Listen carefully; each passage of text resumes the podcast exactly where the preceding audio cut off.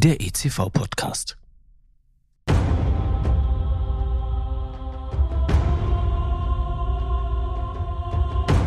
Es war einmal vor langer Zeit in einer weit, weit entfernten Galaxis, als tapfere Kämpfer aufbrachen, um mutig und entschlossen die dunkle Seite der Macht zu besiegen. Als Reinraum-Community sind wir die Next Generation der Jedis und kämpfen jeden Tag aufs Neue gegen die dunkle Macht. Unsichtbar, unberechenbar, vielleicht sogar mächtig ärgerbringend ist sie. Und uns zahlenmäßig in Gestalt von Mikroorganismen und Partikeln weit überlegen. Doch mit mentaler Bereitschaft, aktuellem Wissen und der Expertise erfahrener Reinraum-Jedis können wir es schaffen. Denn dann ist die Macht mit uns. Und genau darum geht es in diesem Podcast. Um den intensiven Austausch mit erfahrenen Jedi-Meistern, die als Weggefährten ihr Wissen in den drei von mir herausgegebenen Fachbüchern des ICV-Verlages für die Nachwelt festgehalten haben. Mein Name ist Timo Krebsbach, ich bin der Gastgeber und über die zuverlässigen Kanäle LinkedIn oder Instagram auch aus dem entferntesten Winkel der Galaxis erreichbar.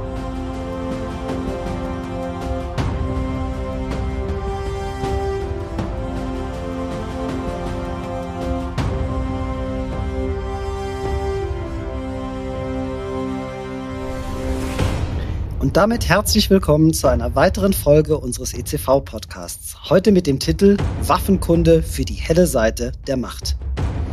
Wir gehen dem Themenkomplex Desinfektion intensiv auf den Grund und haben dazu wieder einen sehr erfahrenen Jedi-Meister eingeladen. Jetzt bei uns im Basislager Bäckergeselle und Diplombiologe Thorsten Hinken, den ich kurz vorstellen darf. Herr Hinken ist seit 2006 für die Firma Ecolab Deutschland im Bereich Life Sciences als Kundenbetreuer für die Pharmaindustrie, für herstellende Apotheken und für Kosmetikhersteller verantwortlich. Darüber hinaus ist er für verschiedene Weiterbildungsorganisationen als Referent tätig. Ich möchte an dieser Stelle ergänzen, dass Herr Hinken und ich langjährige Weggefährten sind und daher auch in diesem Podcast selbstverständlich beim Du bleiben werden. So sei es, also auf geht's. Lieber Thorsten, ich freue mich sehr, dass du heute bei uns sein kannst. Vielen lieben Dank dafür. Das ist echt klasse. Wollen wir direkt starten. Wenn die dunkle Seite der Macht schon zahlenmäßig weit überlegen ist, dann ist neben einer gut durchdachten Strategie auch die Auswahl der richtigen Waffen von ganz entscheidender Bedeutung. Lichtschwert, A280 Blastergewehr, Thermaldetonator oder irgendwas mit noch mehr Wumms hilft uns da im Reinraum natürlich nicht weiter. An welche Waffen kommen wir denn hier überhaupt ran? Zunächst einmal herzlichen Dank für die Einladung. Ich freue mich sehr, dass ich hier sein darf. Ich hoffe, wir haben eine schöne Zeit, obwohl ich das Konzept ist, ist herausfordernd. Äh, ich habe die Frage verstanden. Ich hoffe, auch alle Zuhörenden verstehen die Fragen so, wie ich sie verstehe. Ähm, es geht um die Desinfektion, es geht um äh, Mikroorganismen und wie wir sie töten können. Genau. Dazu muss ich ein kleines Geständnis machen. Ich war früher auf der dunklen Seite der Macht, wie du Aha. vorhin anmoderiert hast. Ich bin auch Bäckergeselle und da war die Hefe mein Freund. Wir haben auf sie gezählt. Sie hat uns geholfen, das Brot aufgehen zu lassen. Sie hat den Teig vermehrt und deshalb haben wir sie gehegt und gepflegt, entweder als Reinform oder als Sauerteig. Sie war unser Freund. Ich habe mich darum gekümmert, dass sie wunderbar lebt. Als ich dann ins Biologiestudium kam, hat sie dann auch manchmal ähm, für Unwohlsein ge ge gesorgt, wenn okay. wir Mikroorganismen angezüchtet haben und diese dann halt von der Hefe überwachsen wurden oder von anderen Schimmelpilzen. Dann mussten wir uns Gedanken machen, wie können wir sie denn töten? Und somit kam ich dann langsam in die Richtung der hellen Seite der Macht. Sehr schön. Und habe mich damit beschäftigt. Deshalb sehr gerne. Wir haben natürlich die Herausforderung in Deutschland, dass es diverse Listen gibt, die man heranziehen kann, mhm. um sich die richtige Waffe, das richtige Desinfektionsmittel auszusuchen. Immer wieder wird genannt die VAH-Liste, früher bekannt als DGHM-Liste. Ja, jede Menge Abkürzungen, um die Leute ja, zu verwirren. In der Tat. Verband für angewandte Hygiene oder Deutsche Gesellschaft für Hygiene und Mikrobiologie. Äh, ja, ob das so bleiben wird, ist die Frage. Es gibt inzwischen noch eine Abkürzung, die BPR, die Verordnung über Biozidprodukte, die das alles irgendwann mal europäisch überlagern soll. Na ja? super. Das heißt, wenn du jetzt irgendwo bist und du suchst dir eine Liste und sagst, da stehen Desinfektionsmittel drin, da suche ich mir eins aus, das wird schon passen. Das ist schwierig. Insbesondere, wenn man im Reinraum ist, findet man zum Beispiel in der VAH-Liste kein einziges steriles Desinfektionsmittel. Mhm. Nichtsdestotrotz wird im Annex 1, dem großen GMP-Regelwerk, ja gefordert, es müssen für Reinraumklassen A und B sterile eingesetzt werden. Und die genau. finde ich da nicht. Wo gucke ich dann nach? Mhm. Eine andere Möglichkeit wäre zum Beispiel die IHO-Liste. Das ist eine Liste, da schicken alle Desinfektionsmittelhersteller ihre Informationen hin. Da werden auch Gutachten erstellt und als Grundlage genommen. Und dann ähm, hat man dort die Möglichkeit, Desinfektionsmittel, Wirkungsweisen und so weiter alles nachzusehen und sich was auszusuchen. Nichtsdestotrotz, der Kontakt zum Außendienst, mhm. ich bin ja selber einer, äh, ist immer noch äh, eine sehr schöne Möglichkeit, sich da zu informieren. Also fragen Sie den alten Jedi-Meister, welche Waffe gegen welchen Gegner am besten eingesetzt werden kann und schmeißen Sie nicht gleich die ganzen Thermaldetonatoren. Das kann auch sehr viel anderes kaputt machen. Okay, super, ist angekommen. Ähm, ja, bleiben wir genau dabei. Um mit dem Lichtschwert umgehen zu können, war für jeden angehenden Jedi so ein ausgiebiges Training erforderlich. Dazu natürlich Achtsamkeit und viel Disziplin. Wie sieht denn das jetzt beim Umgang mit den Desinfektionswaffen im Reinraum aus? Das ist eine schöne Frage. Natürlich sollten die Anwender trainiert sein. Die Anwender sollten aber auch motiviert sein. Und das ist immer eine schwierige Sache, jemanden zu motivieren, ein Desinfektionsmittel ordnungsgemäß einzusetzen. Mhm. Ja, und das dann auch noch beizubehalten. Ich kann mich erinnern an eine Situation beim Kunden, da wurde gefragt, ähm, welches Desinfektionsmittel setzen Sie ein? Der Herstellende wusste es nicht. Mhm. Dann ruft er die Reinigungskraft, fragt diese, welche setzen wir denn ein? Und die sagt ihm ganz klar, das in dem blauen Kanister. Mhm. Ja, das ist nicht unbedingt die Antwort, die ein Auditor hören wollte, aber ich konnte natürlich damit umgehen und sagen, können Sie uns den mal zeigen? Und dann gingen wir zu einer Spüle, darunter stand äh, mehrere Kanister, einer davon war blau und da war eine Formaldehydlösung drin. Mhm. Und dann war die zweite Frage, ja, wie kommt das denn dann in den Eimer und wie viel nehmen Sie davon? Und da war ihre Antwort, genauso wie mir das gesagt wurde, ein Schuss. Oh. Ja, das heißt, sie hat einen Schuss Formaldehyd in einen Wischeimer gegeben und mit dem wischte sie dann in der Reinraumklasse B den Fußboden. Mhm. Dazu kam dann noch, dass sie das Wischen mit einem Mob machte und zwar nicht so einen, den man aufspannen kann, sondern einen, der über einen Holzschrubber gelegt wurde. Ah, ja. Aber der Holzschrubber verblieb auch im Reinraum, wurde mir versichert. Ja, du, du hörst den leicht sarkastischen Ton, das heißt, das ist nicht Stand der Dinge heute, das war vor 15 Jahren. Ich hoffe, das hat sich inzwischen dort auch geändert. Ich habe damit auch dazu beigetragen, dass sie da was ändern. Ja, das Extrembeispiel sollte so nicht vorkommen, aber ich hoffe, das ist den Hörern auch allen klar, dass da Ausnahmen noch möglich waren, mhm. die aber auch damals noch nicht regelgerecht waren. Also Schulung, Anwendung von den Desinfektionsmitteln muss geschult werden, sollte motiviert werden, sollte auch klappen. Und dann kann man gute Erfolge mit guten Desinfektionsmitteln erwarten. Prima, ich möchte da direkt dran dran anknüpfen, an das, was du eben gesagt hast, noch eine tiefergehende Frage stellen, äh, die sich auch konkret auf dein Buchkapitel bezieht. Du hast auf Seite 115 im Praxisbuch Reinigung und Desinfektion einen ganz alarmierenden Satz ähm, reingeschrieben. Ich zitiere mal. In der täglichen Praxis sind leider immer wieder abgekürzte Reinigungs- und Desinfektionsprozesse, die nicht den Arbeitsanweisungen entsprechen, zu sehen. Also ein Stormtrooper auf der dunklen Seite der Macht, der würde so eine Zuwiderhandlung gegen die Vorschriften vermutlich keine fünf Minuten überleben, denn das fiele sofort auf. Tut's das im Rheinraum nicht? Ja, wie, wie gerade schon mit einem Beispiel beschlossen, möchte ich jetzt mit einem Beispiel anfangen. Mhm. Ähm, der Kunde setzte ein Sporizides, ein gegen Sporen wirksames Desinfektionsmittel ein, das er als Konzentrat anlösen musste. Und dann trug er es auf große Glasflächen auf. Mhm und ähm, theoretisch hatte dieses Desinfektionsmittel, um seine Wirkung entfalten zu können, eine Einwirkzeit von 60 Minuten. Aber die hatten festgestellt, wenn sie das auftragen und 60 Minuten warten, ist es angetrocknet und die Rückstände lassen sich nur sehr, sehr schwer entfernen. Mhm. Und deshalb hatten sie sich für sich beschlossen, wir tragen das auf und ziehen das direkt mit einer Gummilippe wieder ab. Okay. Das hatte, zwar, das hatte zwar keine Wirkung mehr auf die Sporen oder andere Mikroorganismen, aber zumindest waren die Rückstände nicht mehr so eklatant sichtbar. Ja, so passieren immer wieder sag ich mal, aus Unwissenheit Abkürzungen im Desinfektionsprozedere halten, die manchmal auch gar nicht auffallen, weil es eben keine Konsequenzen hatten. Was Konsequenzen hatte, war ein Kunde, der hatte beschlossen, dass das Umkleideprozedere, um in den Reinraum hineinzukommen, möglichst so gestaltet wird, dass sie sich bis auf die Unterhose ausziehen mhm. und dann über eine Überschwenkbank überschwenken. Mhm. Nicht bedacht hatte der Kunde, dass die Unterbekleidung mancher Leute manchmal sehr spärlich ist. es gibt es, okay. es gibt diese sehr, sehr äh, attraktiven bei manchen Leuten, bei anderen nicht, äh, Tangas und ähnliche Sachen, die nicht unbedingt alle Körperöffnungen komplett bedecken. Und so war es dann auch wohl bei diesem Kunden, dass sich jemand mit einem solchen Kleidungsstück auf diese Oberfläche setzte, überschwenkte. Und danach hat das Monitoring dann auf dieser Oberfläche koliforme Keime festgestellt. Ähm, Daraufhin mussten sie etwas machen, die berühmten Kappa-Maßnahmen, Corrective mhm. Action, Preventive Action. Mhm. Und somit beschlossen sie, dass diese Oberfläche immer abgewischt werden musste mit einem alkoholischen Desinfektionsmittel. Mhm. Genau. Das alkoholische Desinfektionsmittel wurde dort regelmäßig eingesetzt. Irgendwann kam es aber mal dazu, dass das nicht dort war.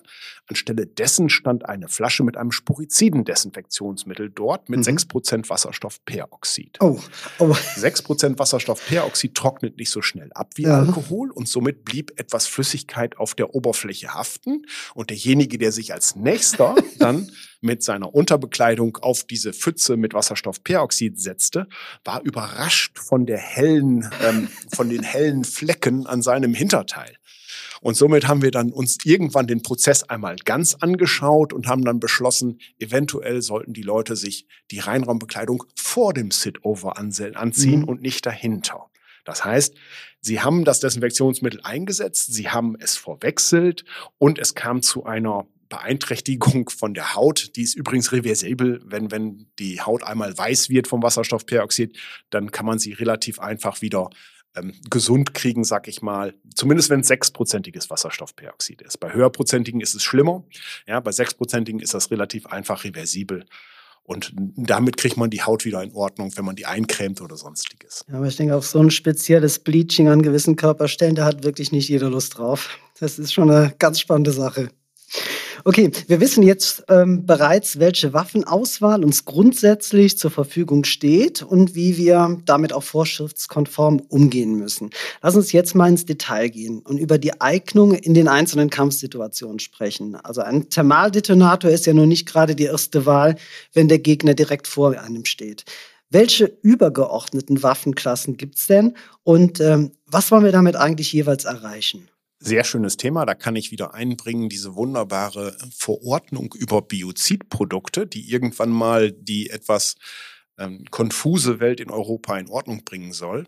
Grundsätzlich gibt es zu bedenken, ich brauche das richtige Desinfektionsmittel für die richtige Anwendung. Das mhm. ist jetzt auch in die Biozidverordnung eingeflossen. Und zwar gibt es diese berühmten PT-Gruppen. PT1, PT2, PT und so weiter und so fort. Okay. PT1 sind alle Desinfektionsmittel, die am Menschen eingesetzt werden. Da gehören zum Beispiel die Händedesinfektionsmittel dazu. Mhm. PT2 sind alle anderen Desinfektionsmittel, die in Industrie, Handel, Krankenhäusern und auf Oberflächen eingesetzt werden, außer die aus PT3. Das sind die für die Veterinäre, das heißt im Kuhstall oder sonst wo in der Tierarztpraxis. Das heißt, da müssen manchmal Wirkungsweisen anders dargelegt werden. Andere Keime sind relevant ja. und andere Testmethoden werden angewendet. Okay. Und dann gibt es PT4, das noch relevant ist und das ist für die Lebensmittelbereiche. Bereiche. Das heißt, da kann ich in der Bioziddirektive nachschauen, welche Desinfektionsmittel für welche Oberfläche passen. Und somit müssen dann die Desinfektionsmittel auch dementsprechend registriert werden. Mhm. Das ist aber ongoing. Bis dahin sind wir noch angewiesen auf die Informationen vom Hersteller, was der sagt, wofür kann mein Desinfektionsmittel verwendet werden. Da gibt es diesen wunderbaren Fallstrick mit den Medizinprodukten. Ja, ja. Bei Medizinprodukten stellen wir uns vor, vielleicht ein Skalpell oder eine Prothese oder mhm. ähnliches, aber dazu gehört zum Beispiel auch der Zahnarztstuhl mhm. oder die Liege beim Arzt. Und diese Medizinprodukte dürfen dann laut Medizinproduktegesetz nur mit Medizinprodukten desinfiziert werden. Und somit hatten wir in der Vergangenheit sehr viel doppelt registrierte Desinfektionsmittel. Zum einen waren die registriert als Biozid, ja. für die Oberflächendesinfektion und zum anderen als Medizinprodukt. Ob das noch so weiter bleiben wird, ist fraglich. Okay. Ja, es wird eher dahin gehen, dass es entweder Medizinprodukt ist oder Biozid. Aber ganz klar ist das noch nicht. Das heißt, ich suche etwas aus, was für die richtige Anwendung passt und dann kann ich damit desinfizieren. Ein häufiger Fehler will ich nicht sagen, ein Missverständnis, der passiert in der Industrie ist, dass zum Beispiel ein Händedesinfektionsmittel mhm. zur Flächendesinfektion eingesetzt wird. Das kann manchmal innovativ sein, wenn es zum Beispiel darum geht, ein Transportband so zu präparieren, dass dort kleine Fläschchen drauf rutschen können. Ja. Das kennst du vielleicht von der Getränkeindustrie, damit ja. die Flaschen halt ordentlich sortiert werden können, bevor sie gefüllt werden. Das gleiche geht in der Pharmaindustrie halt für kleine Vials. Ja. Und da haben die, sind die drauf gekommen, da nehme ich ein Händedesinfektionsmittel und schmiere damit das Band ein. Ah ja. Weil im Händedesinfektionsmittel ist nicht nur Desinfektion, sondern auch ein Rückfetter. Mhm. Und dieser Rückfetter machte dann die Fläche schön rutschig, sodass die Fläschchen in die richtige Richtung rutschen konnten. Ach ja. Das war pfiffig. sehr, sehr pfiffig, ja. genau. Wo es nicht so ganz pfiffig ist, ist, wenn das Händedesinfektionsmittel eingesetzt wird, um Handschuhe zu desinfizieren. Mhm. Weil dann verbleibt der Rückfetter mhm. auf den Handschuhen. So hatte ich es erst vor einiger Zeit, dass in einem Labor ein Edelstahlkühlschrank jede Menge Fingerabdrücke hatte. Ah ja. Und die trugen alle Handschuhe und deshalb war mir das nicht ganz klar. Und dann habe ich nachgefragt und die haben sich die Handschuhe tatsächlich mit einem Händedesinfektionsmittel desinfiziert und damit dann immer wieder diese Kühlschranktür angefasst und damit übertrugen sie die Rückstände des äh, Rückfetters auf die Kühlschranktür. Ja, ja Im nachvollziehbar. Klinik, ja. Im Klinikbereich oder Krankenhaus spielt das keine Rolle. Den Patienten darf ich damit anfassen. Den stört das nicht, ob ich einen Rückfetter auf den, Hand, ja. auf den Händen habe. Aber im Pharmabereich sollte das vermieden werden und deshalb sollten Handschuhe dort als Fläche angesehen werden und nicht als Hände. Ja, und dann brauche ich ein Desinfektionsmittel, was dafür geeignet ist. Aber das ist nochmal, glaube ich, ein Podcast für sich alleine, mhm. wie ich Handschuhe desinfiziere und was da so zugelassen ist.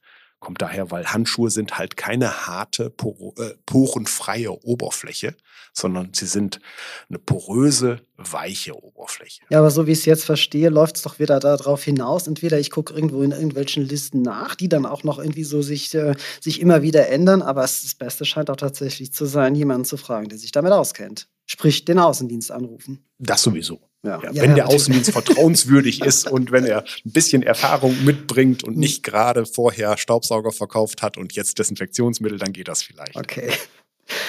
In unserem 360 Grad Qualitätspodcast wollen wir ja alle Zuhörer in der Galaxis immer am gleichen Punkt abholen. Von daher sollten wir auch noch mal kurz über die Wirkungsweise der einzelnen Waffenarten reden. Also wie wirkt jetzt Alkohol, wie wirkt ein Aldehyd, bis hin zu den Sauerstoffabspaltern. Ähm, da sollten wir kurz drüber reden. Das ist ein, für mich ein sehr wissenschaftliches Thema. Ja, super. Wir wollen ja lieber, äh, sag mal, den Zuhörer da abholen, wo er ist. Ich weiß nicht, ob sie sich im Detail damit beschäftigen. Meine Empfehlung wäre, wenn es wirklich interessant ist für die Leute, die genaue Wirkungsweise, wo an der Mikroorganismenzelle unser Desinfektionsmittel was kaputt macht, damit die sich nicht mehr vermehren können mhm. oder damit sie absterben oder sonstiges das halte ich für sehr schwierig. Wenn da Interesse ist, können wir das gerne machen. Sonst würde ich darauf verweisen auf Fachbücher wie zum Beispiel den Wallhäuser Praxis der Sterilisation oder ähnliche Bücher. Äh, da steht eine ganze Menge zu all den unterschiedlichen Wirkungsweisen hin. Für mich ist eher wichtig, ähm, habe ich das validiert? Funktioniert mein Desinfektionsmittel so, wie ich das erwarte? Und vielleicht noch einen Punkt aus diesem Bereich, der mir irgendwann mal klar geworden ist und mir sehr half. Ähm, wenn es darum geht, wo bleibt mein Desinfektionsmittel, nachdem ich es aufgetragen habe? Ja. Es gibt halt Alkohole oder Wasserstoffperoxid, von denen man häufig sagt, sie sind rückstandsarm oder rückstandsfrei. Ja. Wo geht dann der Wirkstoff hin? Er geht in die Luft. Und deshalb haben solche Mittel meistens die Nebenwirkung, dass die Mitarbeiter darunter leiden. Mhm. Beim Alkohol kann es natürlich auch ein anderes Leiden sein, wenn man den sehr viel einatmet. Aber beim Wasserstoffperoxid kriegen wir doch häufig die Rückmeldung, dass den Leuten die Augen rot werden oder die äh, Schleimhäute kratzen oder ähnliches. Und deshalb kann man sich ganz einfach überlegen, ist es ein Quatera-Ammonium-Compound zum Beispiel, der ist ein Standarddesinfektionsmittel in vielen Bereichen, mhm. der verbleibt auf der Oberfläche hat damit die positive Eigenschaften, dass man ihn kaum riecht, kaum wahrnimmt, Ja. hat die negative Eigenschaften, dass er langsam eine Schicht aufbaut auf dem Fußboden oder auf der Wand oder auch eben sichtbar ist auf einer Glasscheibe. Man muss einen Tod sterben, sage ich mal. Ja, man muss sich für eine Sache entscheiden, entweder wenig Rückstände oder wenig Mitarbeiterbeeinträchtigung. Die Industrie ist so ein bisschen auf dem Weg, dazu helfen, indem sie die Wirkstoffkonzentrationen senkt oder eben auch die Zusatzstoffe eliminiert. Man kennt es aus der Lebensmittelbereich und dann ohne Farbstoffe, ohne Duftstoffe, damit möglichst nichts Mhm. auf der Oberfläche bleibt. Ja, genau. Ja, und mal gucken, wie sich das weiterentwickelt. Okay, aber grundsätzlich ist ja auch diese Auswahl der Waffenart, die hängt ja auch davon ab, gegen welche Keime ich denn vorgehen möchte. Das heißt, auch da muss ich mir ja immer überlegen, was will ich jetzt abtöten? Sind es vegetative Keime, sind es äh, Sporen? Also auch da nochmal ähm, ist es ja für jeden interessant zu wissen, ja, gegen was muss ich vorgehen? Wie will ich dagegen vorgehen? Was für ein Desinfektionsmittel setze ich ein? Absolut. Es gibt da auch immer wieder Missverständnisse. Das häufigste Missverständnis, das ich in der Praxis sehe, ist, die Leute fragen nach einem sporiziden Desinfektionsmittel, Mhm. also wirksam gegen Sporen, Mhm. und dann kommt dabei heraus, sie haben ein Pilzproblem. Ah ja. Ja, Im Amerikanischen ist das mehr oder weniger dasselbe. Die sprechen von Sporocidal und der Pilz, zum Beispiel Aspergillus, hat ja auch als Vermehrungsform die Sporen. Ja. die sogenannten Spiny Spores. Damit kennen sich die Leute aus, die validieren. Ja, da muss man jetzt genau gucken, wenn man das überprüft, dass genug Spiny Spores da sind. Das heißt, da haben wir Sporen und wir haben eine andere Art von Sporen und zwar die bakteriellen Endosporen, Mhm. wie es bei Bazillen vorkommt. Ja. Die sind grundsätzlich unterschiedlich. Das eine ist eine Vermehrungsform, das andere ist eine Dauerform. Mhm. Die Vermehrungsform kann ich relativ einfach abtöten, Mhm. am Vermehren hindern, indem ich zum Beispiel Alkohol einsetze. Alkohol ab 70 Prozent hat meistens eine gute Wirkung gegen die Sporen von Aspergillus und ähnlichen Schimmelpilzen. Hat aber keine Wirkung gegen die Endosporen von Bacillus subtilis oder Bacillus cereus. Mhm. Und häufig kommt es dazu, dass die Leute sagen, ich habe Sporen, ich brauche was Sporizides. Nein, das ist nicht der Fall. Habe ich Pilzsporen, brauche ich etwas Fungizides, Mhm. wirksam gegen die Schimmelpilze. Dann gibt es auch noch den Unterschied, in Deutschen haben wir den wunderschönen Begriff des Levuroziden. Ja, genau. Auf Englisch wäre es Yeasticidal, das heißt wirksam gegen Hefen. Ja, auch zu den Pilzen zugehörig und deshalb ist die Konfusion dann perfekt. Ja, und die Leute wissen nicht mehr genau, welche Wirksamkeit brauche ich. Auch da könntest du natürlich jetzt wieder sagen, frag den erfahrenen Außendienstler. Aber so ein bisschen sollen unsere Kunden ja auch was lernen. In der Tat. genau. Und deshalb, wenn Sie wissen, dass Sporizid wirksam gegen Endosporen heißt und Fungizid wirksam gegen Schimmelpilzsporen, dann sind wir schon einen Riesenschritt weiter. Im neuen Annex 1 steht ja wunderbar drin, dass es zwei unterschiedliche Desinfektionsmittel sein sollten möglichst und periodisch ein Sporizid eingesetzt werden soll. Mhm. Und die zwei unterschiedlichen sollten in ihrer kombinierten Wirksamkeit gegen die normalen Bakterien wirken, gegen die sogenannten vegetativen Mhm. und auch gegen die Schimmelpilze, gegen Fungi, so steht's drin. Und deshalb kann man sich dann dann ein wunderschönes Konzept ausdenken. Super. Ähm, kommen wir zur nächsten Frage. Neben der Auswahl der geeigneten Waffe, über die wir jetzt schon gesprochen haben, ist deren korrekte Anwendungsmethode für den Sieg ja natürlich ganz entscheidend. Welches ist denn die korrekte Anwendungsmethode? Die korrekte Anwendungsmethode sollte immer die sein, die der Hersteller für das Desinfektionsmittel vorsieht. Und das wird noch eklatanter jetzt mit der Biozidverordnung, weil dort muss man die Desinfektionsmittel auch mit ihrer Anwendung registrieren. Das war für mich auch überraschend, als ich feststellte, es gibt zwei unterschiedliche Drucksprühverfahren. Das eine Drucksprühverfahren ist das mit einem sogenannten englischen Trigger Spray. Auf Deutsch weiß ich gar nicht, was der adäquate Name dafür wäre. Mhm. Hast du eine Idee? Nö. Nee. Also die Sprühflasche, wo man mechanisch mit dem Finger drückt und dann kommt vorne ein Sprühstoß heraus. Mhm. Das ist Sprühen, aber es gibt auch noch das Sprühen unter Druck. Das heißt zum Beispiel, jeder kennt vielleicht diese ähm, Gloria-Sprüheinheiten, die großen gelben mit dem blauen Henkel, die man erst mit Druck füllen muss, Mhm, pumpen genau. und dann kann gesprüht werden. Natürlich setzen unsere Kunden diese nicht ein, äh, weil die sind ja aus Plastik und vorne ein Messingkopf, glaube ich, der dann mhm. immer sehr schnell korrigiert. Trotzdem habe ich es schon gesehen. Ähm, diese Art von Sprühen erzeugt feinere Aerosole und deshalb muss man bei der Registrierung dann viel mehr Daten sammeln zu den toxischen Wirkungsweisen dieses Aerosols auf die Mitarbeiter. Und deshalb haben wir zum Beispiel ähm, sehr viele Desinfektionsmittel dementsprechend nicht zugelassen, weil das sehr aufwendig war mhm. äh, und weil wir nicht die Hoffnung hatten, dass wir das hinkriegen. Das machen Mitbewerber genauso. Die überlegen sich auch, welche Art registrieren wir und welche Art registrieren wir nicht. Und ähm, die meisten haben es nur für das Handsprühen, für das Wischen mhm. mhm. oder für das Mobwischen ausgesucht. Was die wirkliche Anwendungsweise angeht, da muss man auch wieder schulen und gucken, wie die Mitarbeiter das anwenden, ob man nun getränkte Tücher nimmt oder die Oberfläche einsprüht und dann ja. mit einem feuchten Tuch nachwischt oder mit einem trockenen Tuch nachwischt. Welche Einwirkzeit möchte ich haben? Und viele andere Faktoren spielen da eine Rolle, um das richtig anzuwenden. Wichtig ist, dass man das beobachtet. Ja die wunderbare Hocker-Methode. Man setzt sich daneben und guckt, wie machen die das? ja, machen die das so, wie ich mir das ausgedacht habe? Entspricht das den Vorgaben des Herstellers? Ist die Kontaktzeit so eingehalten worden? Spielt die Kontaktzeit feucht eine Rolle oder darf die Kontaktzeit trocken sein? Das ist auch nochmal ein, mhm. ein Podcast-Thema für sich alleine. Ja, da können wir doch mal drüber sprechen. Aber wunderbare Sache, wenn man sich mal die Anwendung anguckt. Ich habe selten zweimal die gleiche Anwendung eines Desinfektionsmittels gesehen. Mhm. Und deshalb Schulen, zugucken, aufschreiben, wie es gemacht werden soll und motivieren sind da die wichtigsten Faktoren. Prima, super. Ich glaube, besser kann man es nicht zusammenfassen.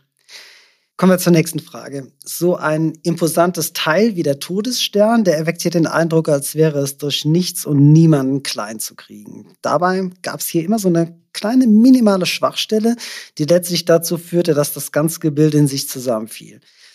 Das könnte ja im Reinraum oder auch im Isolator genauso passieren. Das falsche Desinfektionsmittel wird eingesetzt und mein super abgespaceter reiner Bereich ist im Nu von Flugrost oder was auch immer befallen. Was tun? Ganz klar, wenn Flugrost da ist, einfach mit Coca-Cola abwischen. Ja. okay. Die alte Methode aus äh, Hausfrauenkreisen. Nein, sollte natürlich nicht dazu kommen. Und wenn man die äh, Richtlinien gut studiert, dann steht überall wunderbar drin, dass die Oberflächen geeignet sein müssen. Und inzwischen steht auch im Annex 1 drin, die müssen geeignet sein, um mit einem sporiziden Mittel desinfiziert werden zu können. Und sporizide Mittel sind eben sehr wirksam, haben aber manchmal auch paar Nebenwirkungen. Eine hatten wir vorhin schon angesprochen, das heißt, die Mitarbeiter fangen an zu weinen, weil ihnen das Wasserstoffperoxid in den Augen brennt, ja. Oder wo die, auch immer. Ja, genau. Und die andere Möglichkeit ist halt, dass das Material darunter leidet. Normalerweise gehen wir davon aus, dass Materialien im Reinraum so ein Desinfektionsmittel vertragen.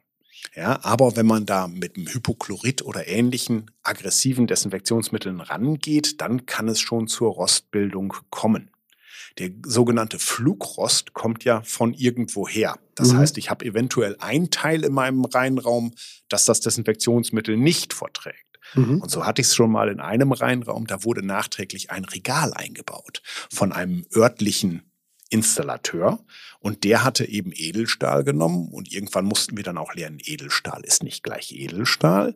Ja, das kommt darauf an, wo der hergestellt wurde und ob nebenan eventuell normaler, normaler Stahl verarbeitet wurde und damit dann die Oberfläche nicht so resistent war gegenüber chemischen Einflüssen wie zu erwarten. Und dann kam von da der Flugrost. Und so hatten wir es mal in einem Gitter, das in einem Reinraum die Luft reinließ. Das wurde desinfiziert mit auch einem Chlorprodukt. Das verrostete und der ganze Raum war voll.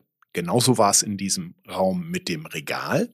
Auch da wurde das Regal mit einem chlorhaltigen Desinfektionsmittel abgewischt, mhm. rostete und man fand den Rost wirklich überall. Wow. Und dann haben wir tatsächlich, es war nicht Coca-Cola, das wir benutzt haben, sondern es war ein Toilettenreiniger der aber auch sehr viel Phosphorsäure beinhaltet. Okay. Und mit diesem Toilettenreiniger haben wir dann alle Oberflächen abgewischt und somit den Rost entfernt oder umgewandelt und damit sogar die Oberflächen ein bisschen unsensibler gegenüber chemischen Einflüssen gemacht. Allerdings musste dafür der Reinraumstatus aufgehoben werden mhm. und nachher wieder etabliert werden über ein Monitoring und eine Qualifizierung. Also am einfachsten ist es halt oder gefordert wird, äh, dass man es eben vorher sich anschaut, dass man vorher die Materialverträglichkeit prüft. Testen Sie es an einer unauffälligen Stelle, steht ja immer, wenn man einen Fleckenentferner irgendwo kauft. Ne? Testen Sie es ja, an einer genau. unauffälligen Stelle. Klasse. Also eines ist jedenfalls klar geworden, Waffenkunde ist ein ganz, ganz komplexes Thema und steckt voller Fallstricke.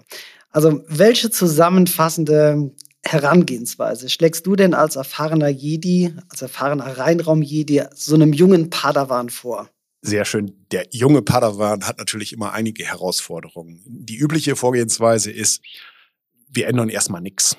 Ja, es ist ganz selten der Fall, dass ein neues Hygieneregime erstellt werden muss, sondern meistens wird irgendwas übernommen. Mhm. Und das steht und fällt mit der Dokumentation, die vorher gemacht wurde.